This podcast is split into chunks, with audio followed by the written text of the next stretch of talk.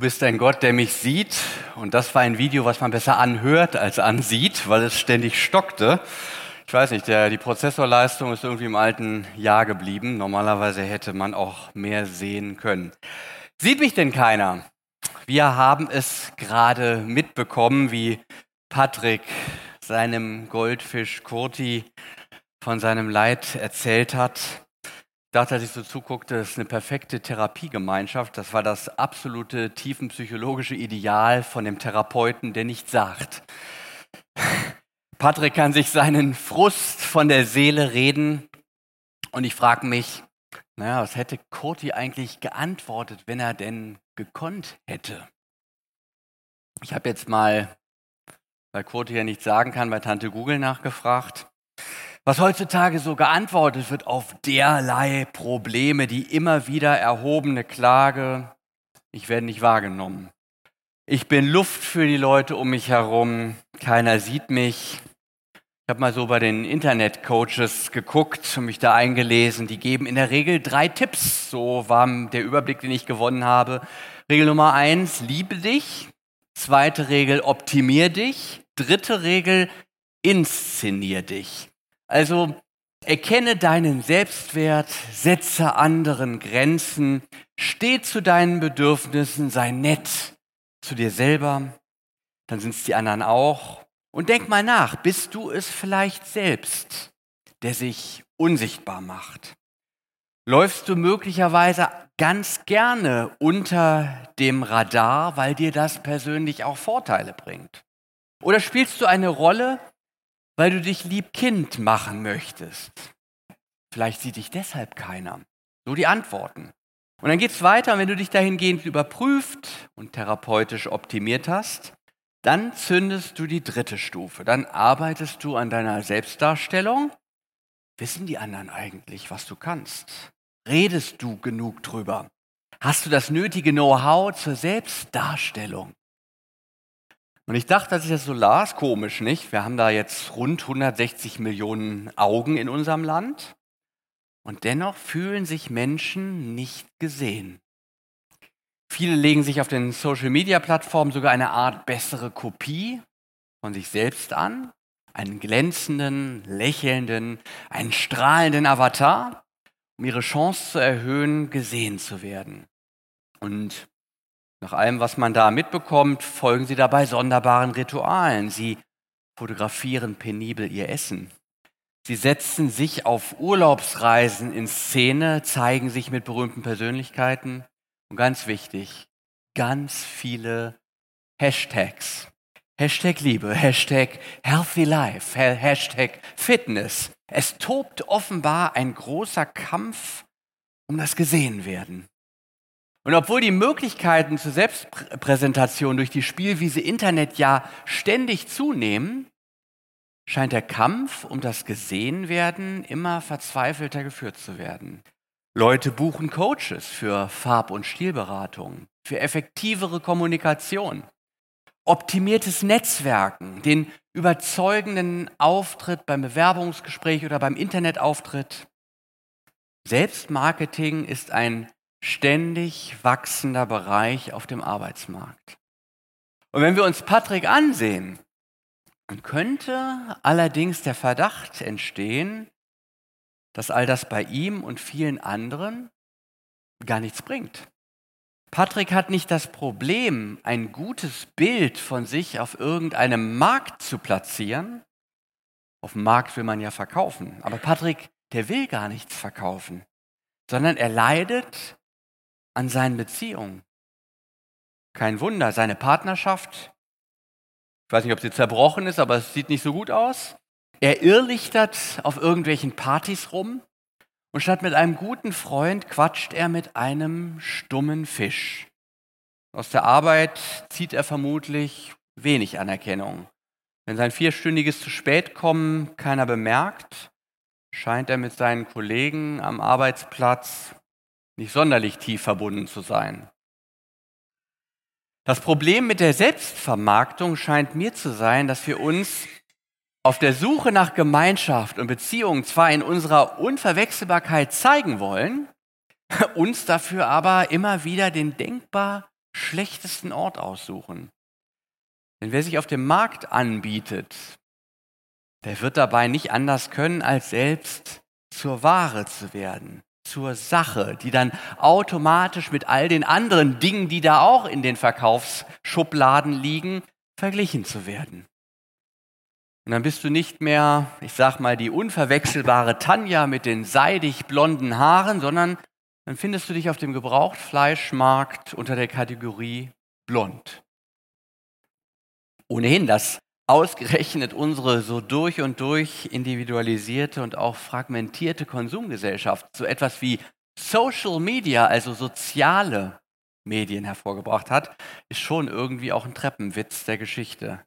Es ist so, als ob die anonymen Alkoholiker jetzt eine neue Whisky-Marke einfügen würden und sagten, ja, das ist jetzt von uns. Unabhängig davon läuft das Ganze auch die Beziehung, wenn man sie in dieser Weise betreibt, von einem Gefälle her auf diesem Betriebssystem Konsum. Denn wenn man Beziehung vermarktet, dann verrät man sie. Ich habe uns heute auch eine Geschichte von einer verratenen Beziehung mitgebracht. Es ist die Geschichte zerbrochenen Vertrauens und zerrütteter Beziehungen. Und das Interessante dabei, es geht nach damaliger orientalischer Rechtsprechung alles mit rechten Dingen zu.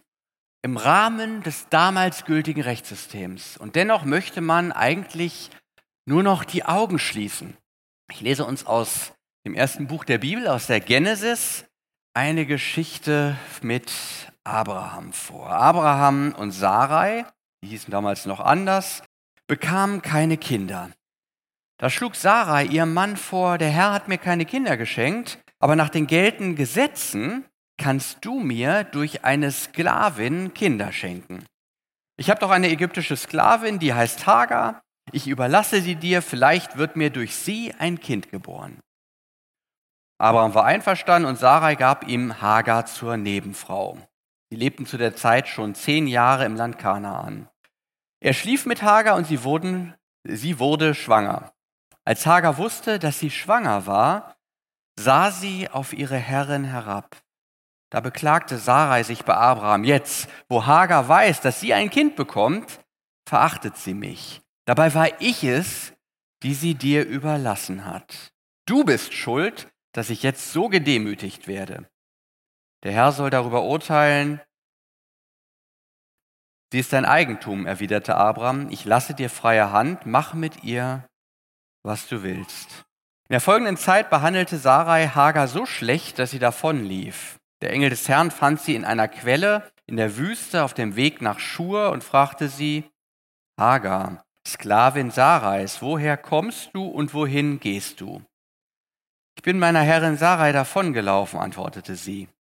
Da sagte der Engel zu ihr, geh zu ihr zurück, bleib ihre Sklavin. Der Herr wird dir so viele Nachkommen schenken, dass man sie nicht mehr zählen kann. Du wirst einen Sohn bekommen, nenne ihn Ismael, denn der Herr hat gehört, wie du gelitten hast. Dein Sohn wird wie ein wildes Tier sein, das niemand bändigen kann. Er wird mit jedem kämpfen und jeder mit ihm. Aber niemand kann ihn wegjagen. Er wird in der Nähe seiner Verwandten wohnen. Da rief Hagar aus, den, der mich angeschaut hat, habe ich tatsächlich hier gesehen. Darum gab sie dem Herrn, der mit ihr gesprochen hatte, den Namen der Gott, der mich sieht. Seitdem wurde diese Quelle Quelle des Lebendigen, der mich sieht, genannt. Sie liegt zwischen Kadesh und Beret. Hagar ging wieder zurück, sie bekam einen Sohn und Abraham nannte ihn Ismael. Abraham war zu der Zeit 86 Jahre alt. Wir werden, einer, werden Zeuge einer weiteren Episode aus dem Tagebuch der persönlichen Glaubenskämpfe, der Nöte und ja auch der Niederlagen Abrahams. Die Bibel ist ja so gestrickt, dass sie ihre Akteure niemals glorifiziert. Wir haben hier keine Helden, sondern wir haben Leute mit Licht und Schatten.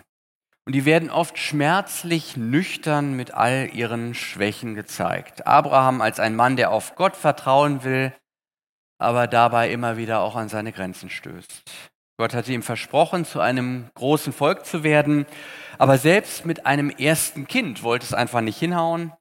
Seine Frau wird immer älter und mit jedem Jahr stieg diese gefühlte Spannung zwischen dem, woran sie glaubten, ihrem Lebenstraum, und der erlebten Wirklichkeit. Und Sarah, die zu dem Zeitpunkt noch Sarai hieß, sagt sich nun, wenn es auf natürlichem Wege nicht klappt, helfe ich ein bisschen nach. Nach weit verbreitetem orientalischem Recht war es nämlich möglich, die aus der Verbindung mit der eigenen Sklavin hervorgegangenen Kinder als rechtmäßigen Erben der Familie einzusetzen. Und darauf kam es an. Das ging im Grunde genommen um den Erhalt der Sippe bei diesen Sachen. Die Sklavin erwarb für ihre Leihmutterschaft, na, das ist ja so eine Art Leihmutterschaft, im Gegenzug gewisse Freiheitsrechte und durfte zum Beispiel nicht länger als Vieh verkauft werden. War sozusagen ein Deal, den man damals gemacht hat. Was wir daran aus heutiger Sicht bedenklich finden, also diese ganze Sklaverei-Thematik und auch die offensichtliche Ausbeutung von Frauen, das war damals noch fester Bestandteil antiker Gesellschaftsordnung.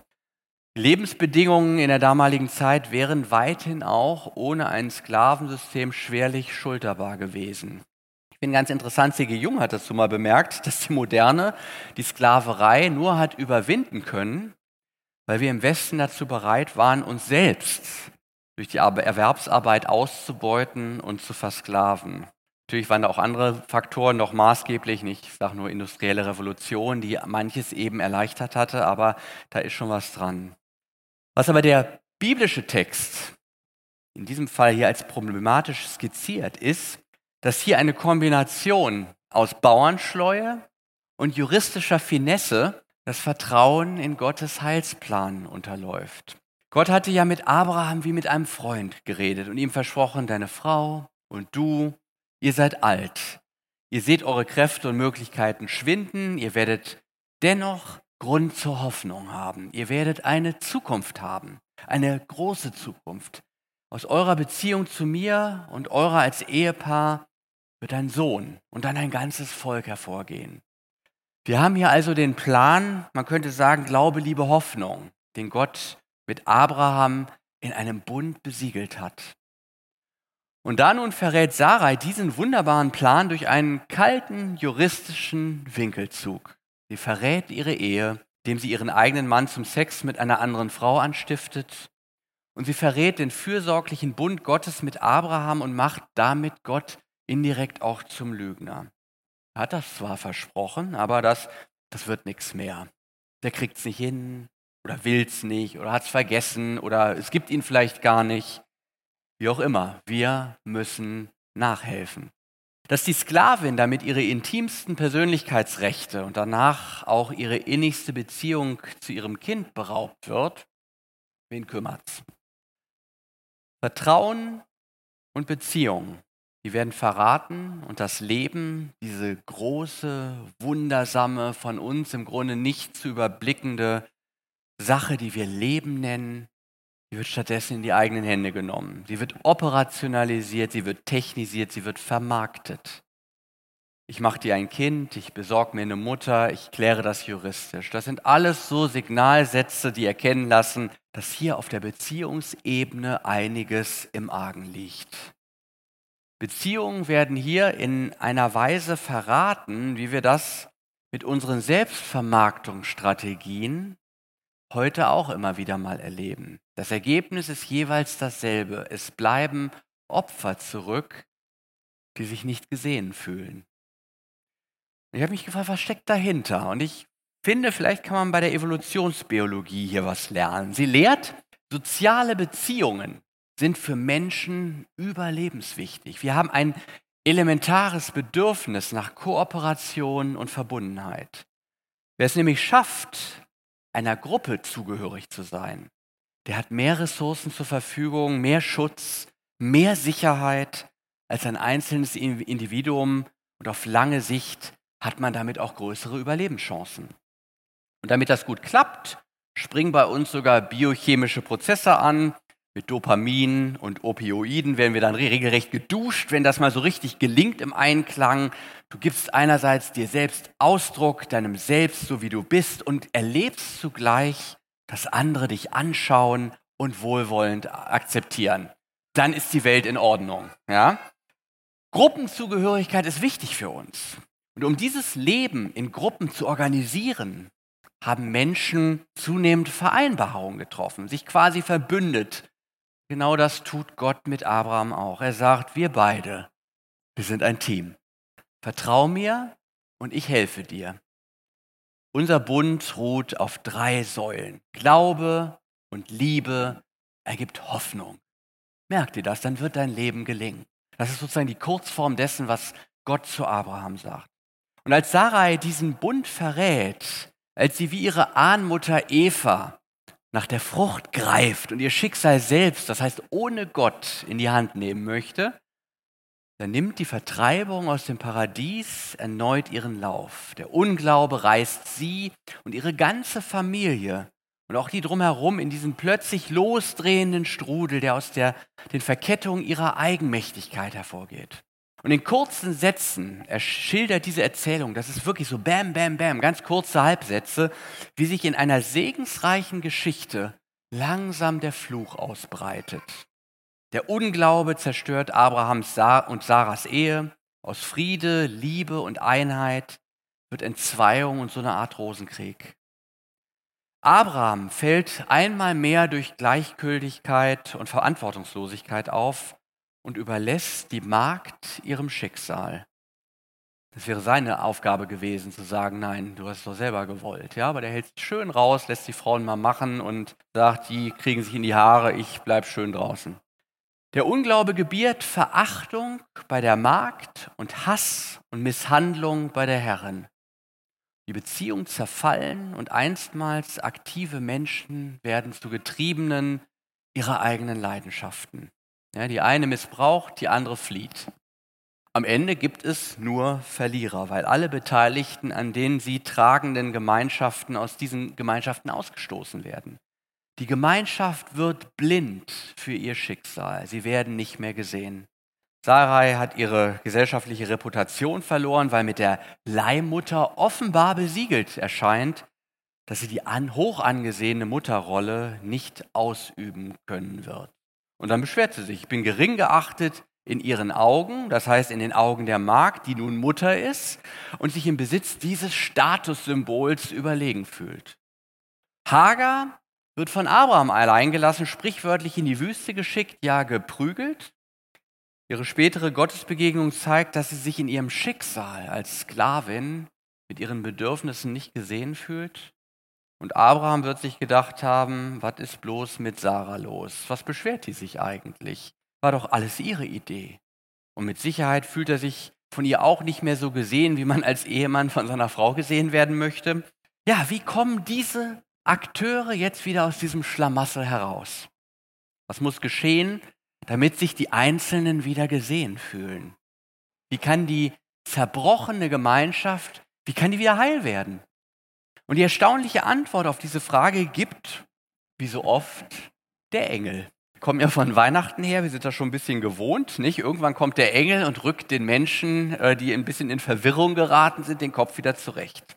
Und der Engel, das ist im Alten Testament immer die Art und Weise, wie Gott selbst Menschen erscheint, der sagt Hagar nämlich, wer sie ist, was sie tun soll, und er sagt ihr zu ihrer und ich denke auch zu unserer Überraschung, dass sie in einer großen Gemeinschaft aufgehoben ist.